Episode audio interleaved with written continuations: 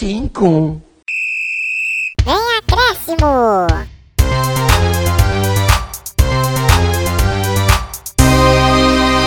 Fala pessoal, tudo bem? Tá começando aqui mais um podcast Vem Acréscimo.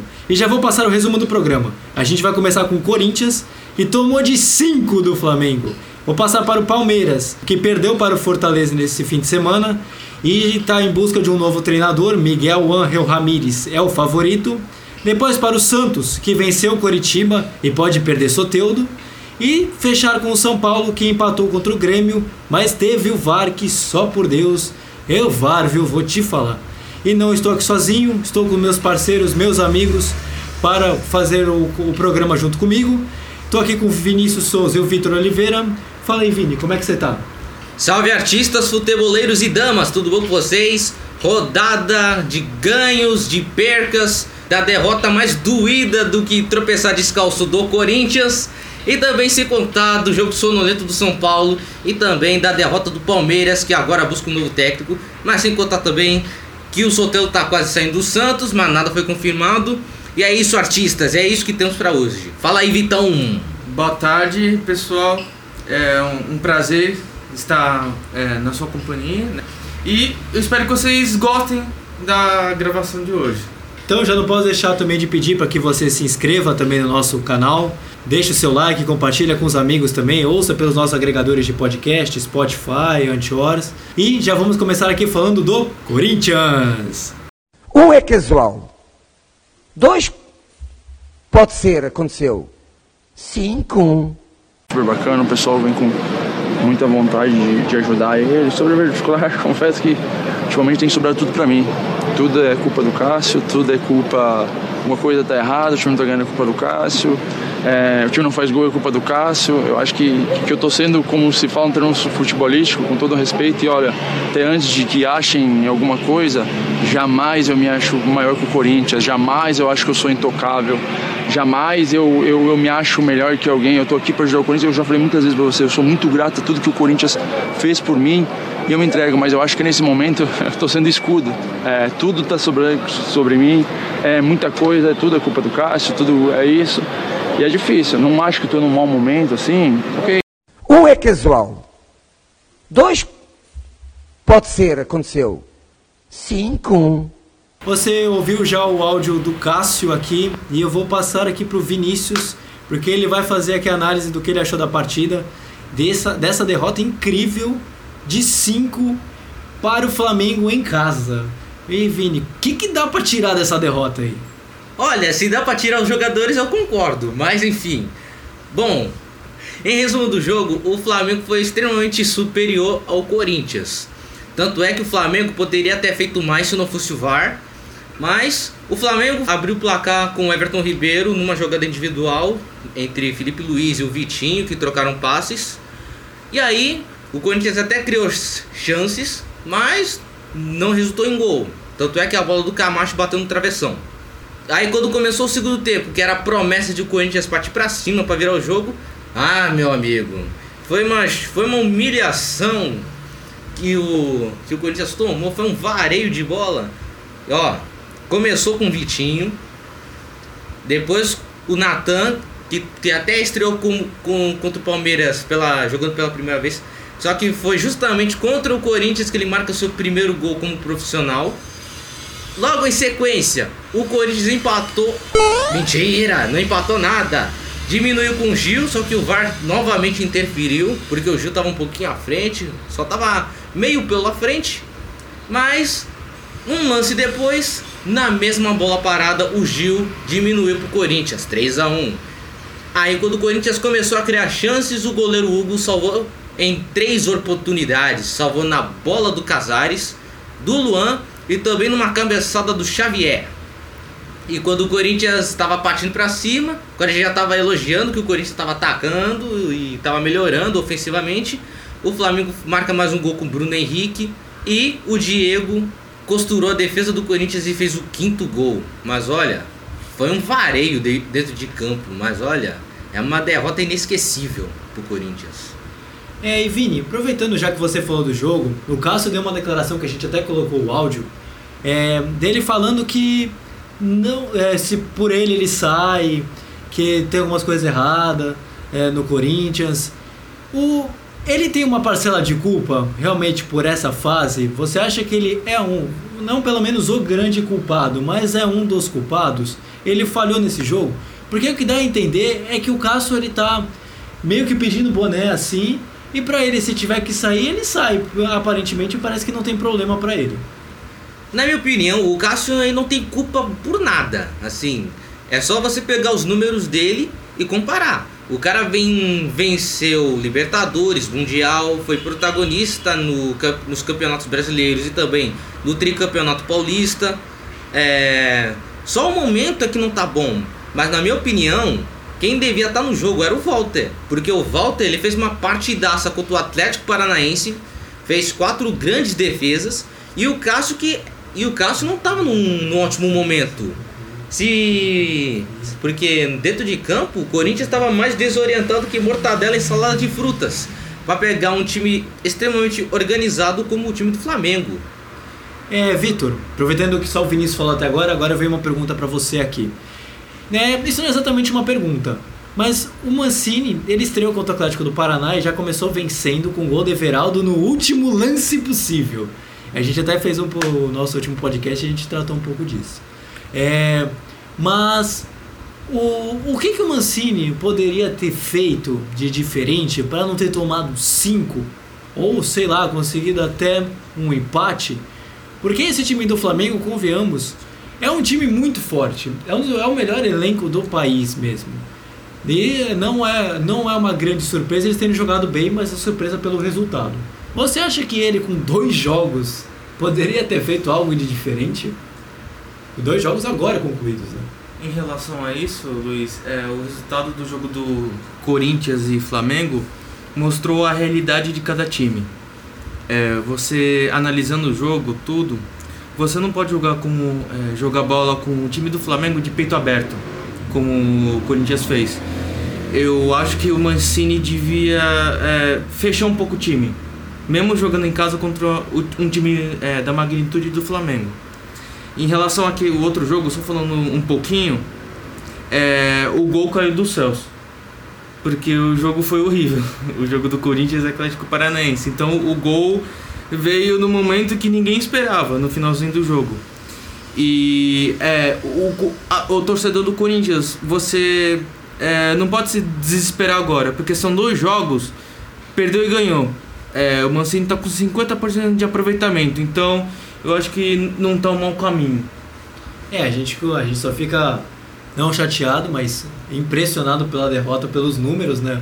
Os 5 do Jorge Jesus 5. E incrível como o Corinthians ele é, ele oscila na temporada. Quando todo mundo achou que poderia embalar e ganhar, ou pelo menos conseguir um resultado contra o melhor time no campeonato, foi e sofreu uma goleada que pior é que foi em casa. Mas agora o Corinthians vai jogar nesse meio de semana, é, quarta-feira, nove e meia da noite em São jo... É, no São Januário, no estádio do Vasco, que vai ser a estreia de um dos técnicos que mais viraram meme durante a semana, o Ricardo Sá Pinto, ou como disseram em alguns programas, o pintismo. é... Mas eu vou perguntar agora para o Vinícius o que, que se espera de uma partida que, de repente, uma combinação de resultados vai colocar tanto Vasco quanto Corinthians no jogo da vida porque os dois vão estar na zona de rebaixamento ou próximos, pelo menos. Bom, esse jogo será o jogo da vida de ambos dos clubes, porque o Vasco chegou a ser líder, só que agora tava, tá vivendo uma fase de alpinista, chegou no topo, mas está descendo. Agora que o Vasco está em 13 terceiro e o Corinthians está em 14 quarto, se um dos dois times ganharem, eles vão ficar tranquilos na tabela. Podem chegar até 11 ou até em décimo na classificação. Para o Corinthians, será extremamente fundamental uma vitória. Não é porque o Mancini não chegou que ele vai ser, será criticado. Não é nada disso, ele só está começando. Mas dá fôlego para um Corinthians que estava beirando e até que entrou na zona de rebaixamento com a derrota para o Ceará. Mas é promessa de, de jogo grande, um jogo que vai é, prometer é, um jogo muito pau a pau, digamos assim. É, gostei, gostei. Agora, vamos- agora a gente já vai passar pro, pro Palmeiras que eh, vamos ver como é que foi a situação do jogo contra o Fortaleza. É, a estratégia inicial era essa, era criar uma situação pelo meio, que o Rogério trabalhava com lateral e ponta abertos, criar essa superioridade numérica quando a bola ficasse pelo meio. E a entrada do Wesley Veron, se não deu certo a primeira parte ou era em busca desse resultado, é exatamente a, é a mesma coisa, é dupla. Tanto não ficou, a gente perdeu o primeiro tempo por 2 a 0. Então tinha que mudar um pouco a estratégia inicial. Por isso a entrada dos dois, aí acrescendo, acrescentando eles, tanto Wesley como Verón, mais pelo lado de campo, para dobrar com Gabriel Menino e aqui e Matias Vina. E foi isso. Aí a estratégia inicial era essa. E agora a gente já colocou o áudio aqui do treinador interino, Andrei Lopes. E eu vou perguntar aqui pro Vitor, ele acompanhou melhor a partida do Palmeiras, que perdeu por 2 a 0 para o Fortaleza, de um dos melhores técnicos desse campeonato brasileiro, que é o Rogério Ceni. Brasileiro, eh, tá fácil entre os três melhores. Mas, Vitor, o que, que você viu na partida? O que, que você pode dizer do Palmeiras? Que já teve uma época que chegou até a brigar por, por- para a Libertadores e hoje está na oitava colocação. Isso que eu vou falar vai ser uma análise negativa, porque não teve melhores momentos é, para, é, para o Palmeiras. É, o Fortaleza tomou conta do jogo do início ao fim. É, o Palmeiras, ele foi no primeiro tempo, ele foi equilibrando as ações. Só que quando o Palmeiras foi equilibrando essas ações, o Fortaleza fez um gol com o Davi. Logo depois, o, o Palmeiras foi tentando, óbvio, né? Mas aí ter- terminou o primeiro tempo 2 a 0 pro Fortaleza. No segundo tempo, é, o Palmeiras ele implantou a velocidade, que entrou o William e o Wesley, se eu não tô o, o Gabriel Verão, não tô me lembrando muito. O Palmeiras melhorou. Mas chegou no momento do, do jogo que o Palmeiras foi muito apático, não dava pra ver uma melhora do time ou sequer descontar o placar, tudo, chegar ao empate. Foi um resultado bem dece- decepcionante para a torcida do Palmeiras. É, e agora já chega a quatro jogos sem ganhar, são quatro derrotas seguidas, nem empate consegue. E isso prova a certo ponto de que o, o Luxemburgo, quando ele conseguiu os resultados, era um pouco ilusório. Será que de repente esse time pode ser superestimado? Porque agora está havendo uma pressão muito grande. De acordo com o Mauro César Pereira, vai, vai, da ESPN, vai acontecer uma limpa no clube. E o Palmeiras está atrás de Miguel Ángel Ramírez, que pode talvez ser um treinador que possa dar um resultado, mas para alguém que nunca trabalhou aqui no Brasil, é, vai ser uma pressão muito grande. Mas o que acontece com esse time do Palmeiras? É um time sem padrão de jogo, porque cada jogo do Palmeiras é uma escalação diferente. É, certos jogadores que vai estão suspensos, voltam de suspensão, é, cartões amarelos, departamento médico, então é um tá sendo um time sem padrão diante de- desse rodízio todo. E na, na minha opinião, o Luxemburgo não é totalmente o cara culpado porque o time do Palmeiras tem bons jogadores e vai muito além também da forma dele escalar do que ele propõe para o jogo de acordo com a cara- característica do adversário.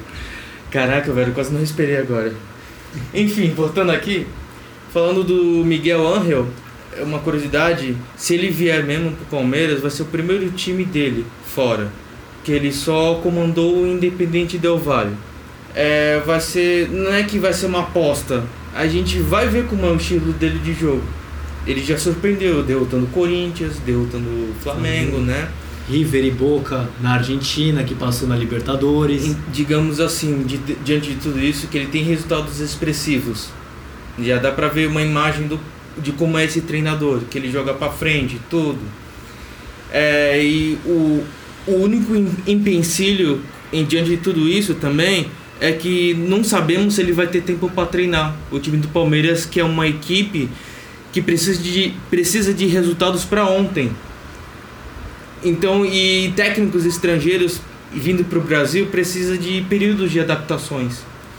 E também é a torcida do Palmeiras, torcedor, né, palmeirense, ficava reclamando muito de empate. De quatro derrotas seguidas. Ou seja, a situação não tá muito boa não. É, deu para ver no jogo do Fortaleza que os nervos estão muito à flor da pele. Ninguém tava focado assim. Tava todo mundo cometendo bobagem, como fez o Gustavo Gomes. Ele como capitão do time, da, da seleção paraguaia, tu, tudo, é, devia mostrar é, exemplo pro pessoal, pra garotada que tá vindo da base. Então eu, na minha, eu acho que ele, ele mandou mal nessa parte. E é isso, vamos ver como é que o Palmeiras vai se comportar se esse treinador é, for contratado. É, Vini, rapidinho. O Miguel Angel Ramírez nunca treinou um time, como o Vitor colocou muito bem, o, sem ser o Independente Del Valle. O Independente Del Valle não é um time, historicamente falando, nem intermediário do Equador. Há times mais tradicionais na história do que hoje o Independente Del Valle.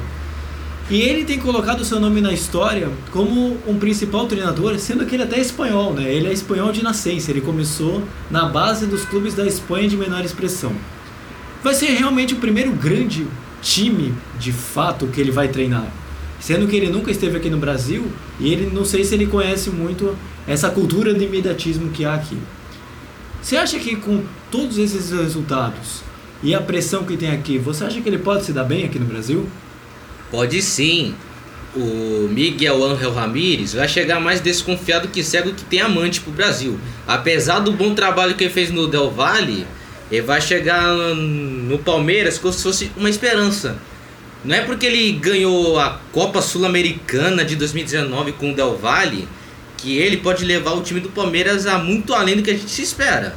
O, ele tem a missão de do Palmeiras ganhar títulos, como exemplo, Libertadores ou até Mundial, ganhar a Copa do Brasil ou se Deus quiser, Brasileirão. Mas eu tô vendo que com Inter, Flamengo e Atlético, mais ou menos, até dá, mas pode até descolar um quarto colocado, até quinto, sim, se o trabalho nos surpreender. Mas o, com a chegada do, do Ramires, o Palmeiras pode brigar por Libertadores e também por Copa do Brasil. Falando especificamente do Palmeiras, assim, no Campeonato Brasileiro, o Palmeiras tem um, um bom time, muitas opções, mas eu acho que ele, por enquanto, não está brigando por título. Eu acho que é mais por Libertadores mesmo, como o Vinícius falou. O Palmeiras, eu já tenho falado em outros é, programas que o Palmeiras não é um time de Campeonato Brasileiro.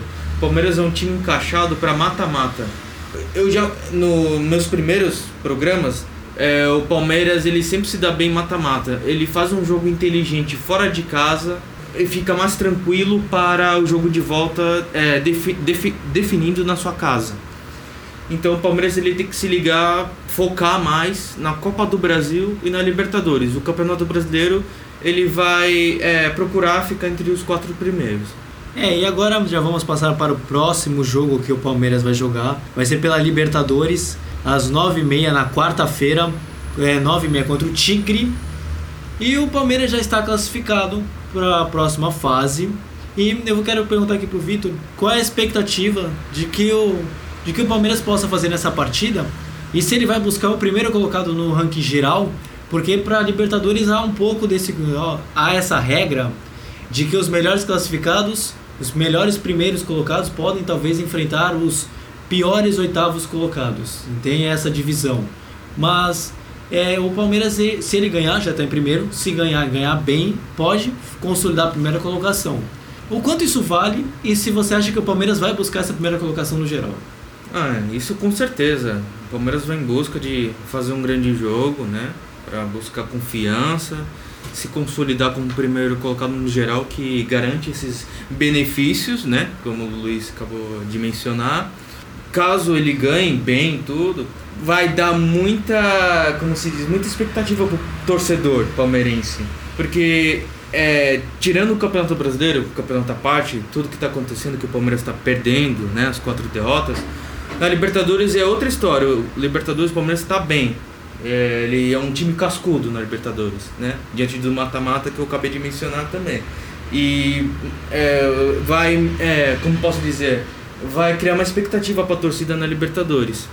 E agora já vamos passar para o áudio do Cuca, que a gente vai passar para o Santos. Ia com a família, porque se você não for pra, com a família para a Arábia, você não aguenta. Então, todas essas coisas eu conversei com ele e ele me falou que ia com a família e que para ele era uma, uma proposta boa. A necessidade que o Santos tem, infelizmente, de fazer dinheiro, eu fico triste, fico muito triste em perder o Soteudo. Pô, eu é, pouco tempo que eu tô aí, eu, gosto muito dele como pessoa e como jogador, então nem se fala que ele jogou hoje. Mas a gente tem que entender que o nosso momento é delicado, que a gente precisa é, de, um, de uma condição financeira para pôr os salários em dia, para pagar a dívida que tem lá fora, né? O Santos é uma potência, cara. A gente não pode ficar E agora a gente já ouviu o áudio do Cuca. Eu vou pedir aqui para que o Vitor faça análise do jogo do Santos. Que o Santos foi o único time paulista a vencer né, nesse fim de semana. Ganhou de 2 a 1 do Coritiba. Com isso chegou à incrível quinta posição. Para quem colocava o Santos como um possível candidato a rebaixamento. E agora em 17 rodadas o time vai muito bem. Mas eu vou pedir para que o Vitor faça uma pequena análise desse jogo de 2 a 1 para o Santos contra o Coritiba. Luiz, o primeiro tempo foi com o Curitiba tendo mais a posse de bola, buscando os, os espaços para é, fazer o gol, né? E, mas o Santos ele foi oportunista na primeira oportunidade que ele teve com o Caio Jorge. E o Curitiba tentava em busca do empate, né? Em busca do empate, só que só foi no, prim- no final do primeiro tempo que o Santos conseguiu meio que matar o jogo com o gol de pênalti do Soteudo, encavadinho. E a partir do segundo tempo foi aquele atra- é, ataque contra a defesa, porque o Santos sabendo que já estava 2 a 0 no placar, o que o Cuca fez? Ele é, recuou o time, fechou o time para só sair nos contra-ataques. É, resolveu até o final do jogo, porque o Curitiba chegou a descontar com um golaço do Giovanni Augusto, é, usando uma das armas que a maioria dos times nunca usam, que é o chute de fora da área. E eu posso dizer que o Santos fez um jogo tecnicamente muito inteligente. O que, que ele fez? Foi para frente, conseguiu é, efetuar as jogadas. E o que, que ele fez? Ah, vou me resguardar. Ele, ah, é, como posso dizer, ele fechou o time, só ficou esperando para tentar sair no contra-ataque e garantir o resultado. Então, é, o Santos foi bem inteligente com a ausência do Marinho, né? Mas o Soteudo foi o grande destaque do jogo. Vini, o Vitor colocou muito bem. Soteudo foi o grande destaque da partida.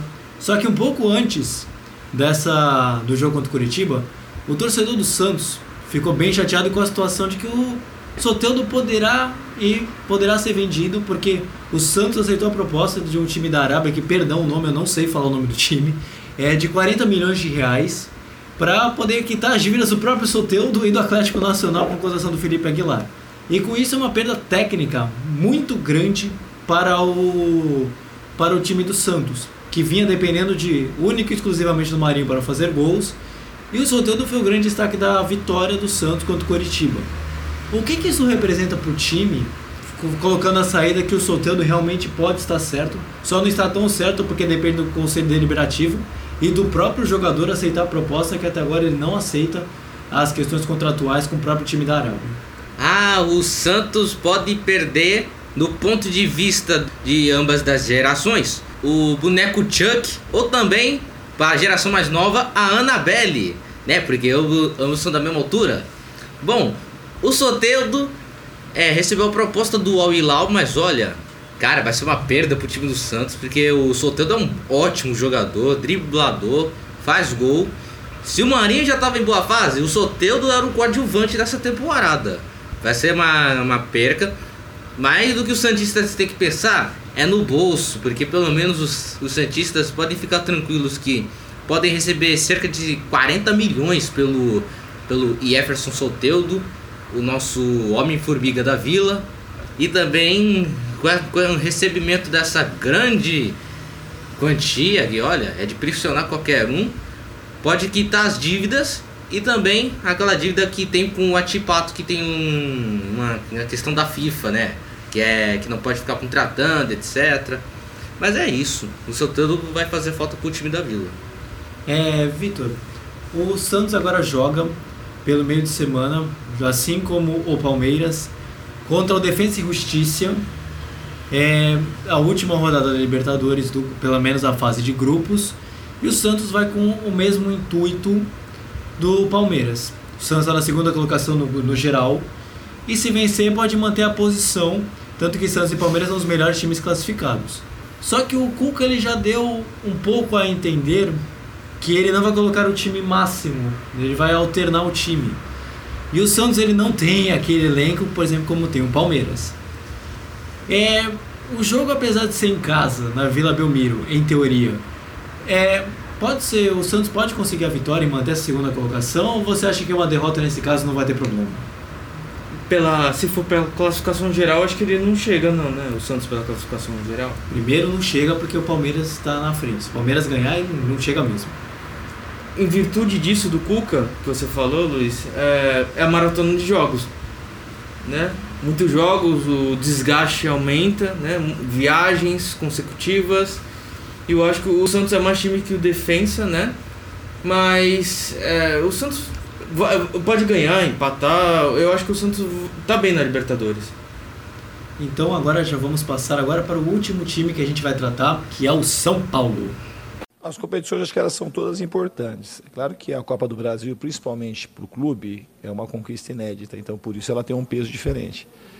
Mas isso não quer dizer como é que a gente, independente do time que a gente colocar para jogar na terça-feira, se vai jogar todo mundo, a gente não definiu nada. Se vai jogar metade do time, se vai trocar todo mundo.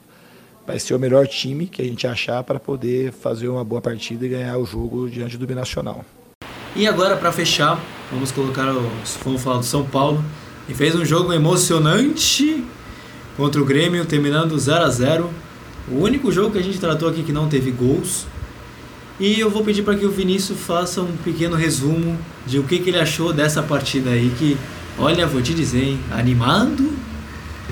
Bom, vamos começar a resumir esse jogo entre São Paulo e Grêmio.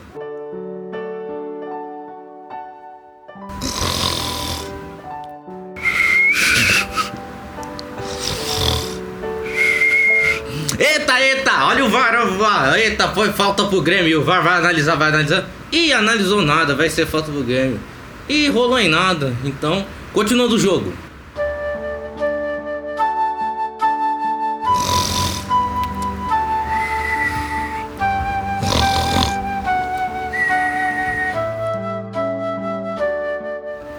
Acordei 8 da manhã. Ué, jogo do São Paulo foi quanto? 0 a 0 Ih, deu em nada. Mas é isso, gente. Foi uma zoeira, mas todo mundo. Mas é aquilo. A gente brinca com tudo, mas é aquilo. Momento de descontração. Não, é, realmente não discordo muito do que você colocou, foi realmente um jogo bem sem graça. E o grande destaque fica pelo VAR mesmo, né? O Renato Gaúcho, na entrevista coletiva depois do jogo, reclamou muito do VAR pela segunda vez, pela segunda vez, porque já tinha reclamado contra o Santos de um lance E mais a- ou menos parecido. E agora é- o Grêmio tava pedindo pra anular esse jogo por causa de umas trocas que teve de VAR aí. É, pra quem de repente não está muito por dentro, o São Paulo ele, ele pediu alteração do hábito do VAR para esse jogo contra o Grêmio, por causa que a CBF admitiu o erro contra o São Paulo naquele jogo contra o Atlético Mineiro, que não acabou resultando no gol, anulando o gol. De acordo com o Garciba, que é o presidente da comissão de arbitragem, foi anulado errado. E aí o São Paulo pediu alteração do árbitro do VAR e conseguiu. Aí depois a gente pode até discutir se isso é positivo ou negativo para o campeonato, para os árbitros. Mas o que o grande destaque desse jogo, que a gente até colocou até nos tópicos aqui, foi o VAR, né? E eu vou pedir para que o Vitor se fala o que, que você acha das ações. Foi bem polêmico. Renato Gaúcho reclamando. Foi Ah, errar é humano. E se acertar? É muçulmano. Com certeza. Mas eu vou te dizer, viu, o VAR foi bem, foi bem negativo. Mas agora falando um pouco dos árbitros, o, essa troca pode significar alguma coisa? Digo, o time pode chegar para a comissão de arbitragem e pedir a troca do, do árbitro de vídeo Isso pode gerar algum problema para os árbitros futuramente? Cara, Luiz, é, sobre isso, o São Paulo foi pra CBF, né? O Raio Pássaro, o passarinho, foi pra CBF discutir essas coisas do VAR. Dizem ele que o São Paulo foi garfado em certas rodadas. Que a- aqui ficou marcante foi aquela do Luciano contra o Atlético Mineiro. E enviaram ofícios pra CBF falando: ah, eu não quero mais esse árbitro no jogo do São Paulo, não quero mais ele no VAR, enfim. Se formos fazer isso a cada rodada, acho que não vamos acabar o campeonato. Porque olhando assim, estamos em 2020. Tá sendo um ano pavoroso, um ano bem estranho.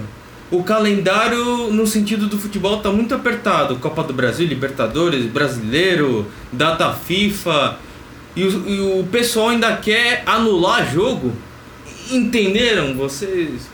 Porque assim, é, uma coisa é adiar o jogo, uma coisa é adiar, né? No, no caso do São Paulo, porque é, o São Paulo já teve já três jogos adiados: o São Paulo e Goiás, São Paulo e Ceará, São Paulo e Botafogo. Por quê?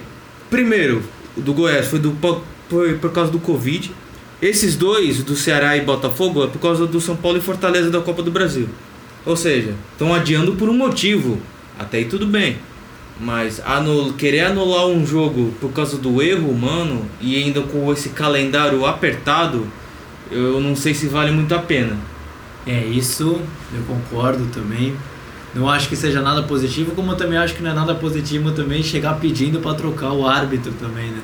Não é legal. Eu acho que dá um poder muito grande aos clubes e os árbitros ficam com receio do que possam fazer. Mas agora vamos voltar a falar de futebol, né? Que o São Paulo joga esse meio de semana pela Libertadores da América. Joga contra o Binacional em casa e é um jogo que pro São Paulo não sei se vai fazer muita coisa. O São Paulo já tá em terceiro, vai pra Sul-Americana. O que, que espera desse jogo, Vitor, do São Paulo? O São Paulo só precisa de, só precisa de um empate para garantir a Sul-Americana, mas empatar com o Binacional no Morumbi, como é que a torcida do São Paulo iria reagir? Iria reagir. O São Paulo tem que ganhar, fazer a parte dele. O São Paulo é mais time que Binacional. E só fazendo um acréscimo em relação ao jogo do Grêmio, para esse jogo, o São Paulo no jogo do Grêmio era o retrato do São Paulo nos últimos anos nos primeiros 20 minutos começou bem começou bem dava é, fazer tri- triangulações infiltrações chegou num momento do jogo que o São Paulo é, ficou apático. Desandou, né? desandou corretamente isso. Então a gente não sabe muito como é que vai ser esse São Paulo contra o binacional. Se vai ser força máxima é, diante dessa maratona também de Copa do Brasil brasileiro. É, se vai ser um São Paulo que vai golear, que vai jogar bem, ou vai ser um São Paulo apático que vai garantir o empate contra o Binacional, que é considerado fraquíssimo. Eis a questão que fica no ar. E no D é mesmo, o time do Binacional- Binacional é fraquíssimo mesmo. O River Plate mostra isso com duas goleadas. Mas a gente agora já vamos passar para o fechamento. Alguém quer comentar mais alguma coisa? É, que o Fernando Diniz vai estar mais ocupado que o bobeiro do Titanic, porque o São Paulo, além dessas ondas de protesto por título, etc. Mas pelo lado bom, a Copa Sul-Americana é como se fosse a Série B da Libertadores, então pelo menos é tem expressão, digamos assim. Agora o São Paulo vai ter que lutar por coisas grandes a partir de já. E não deixa de ser que o último título do São Paulo é justamente uma Sul-Americana em 2012 também. Então, obrigado pessoal. A gente vai ficando por aqui em mais esse programa, seu programa tradicional de terça-feira. Obrigado por ter visto nosso programa. Deixa seu like, se inscreve no nosso canal no YouTube. Nos ouça pelos outros agregadores de podcast, como Google Podcast, Spotify, Anchor, Pocket Cast. Estamos nas mais diversas plataformas. Siga nossas redes sociais que vão estar na descrição. Nosso Instagram, nossos perfis pessoais também vão estar lá. E eu vou deixar pro Vini, né, que ele gosta de falar a frasezinha dele. Fala aí, Vini, pega o espaço é seu. Inestimados torcedores do Corinthians, sinto lhes informar que a frase que eu escolhi para falar agora resume muito a fase do Corinthians, que é a seguinte: depois da tempestade venha ambulância. Sinto lhes informar isso, mas é isso. Então, o Vitor também pode se despedir também. Um abraço, pessoal. Então, a gente vai ficando por aqui e até os vídeos que a gente vai fazer no meio de semana. E vamos ficando por aqui, gente. Fui! Tchau, Brasil! Um é casual. Dois pode ser, aconteceu. Cinco.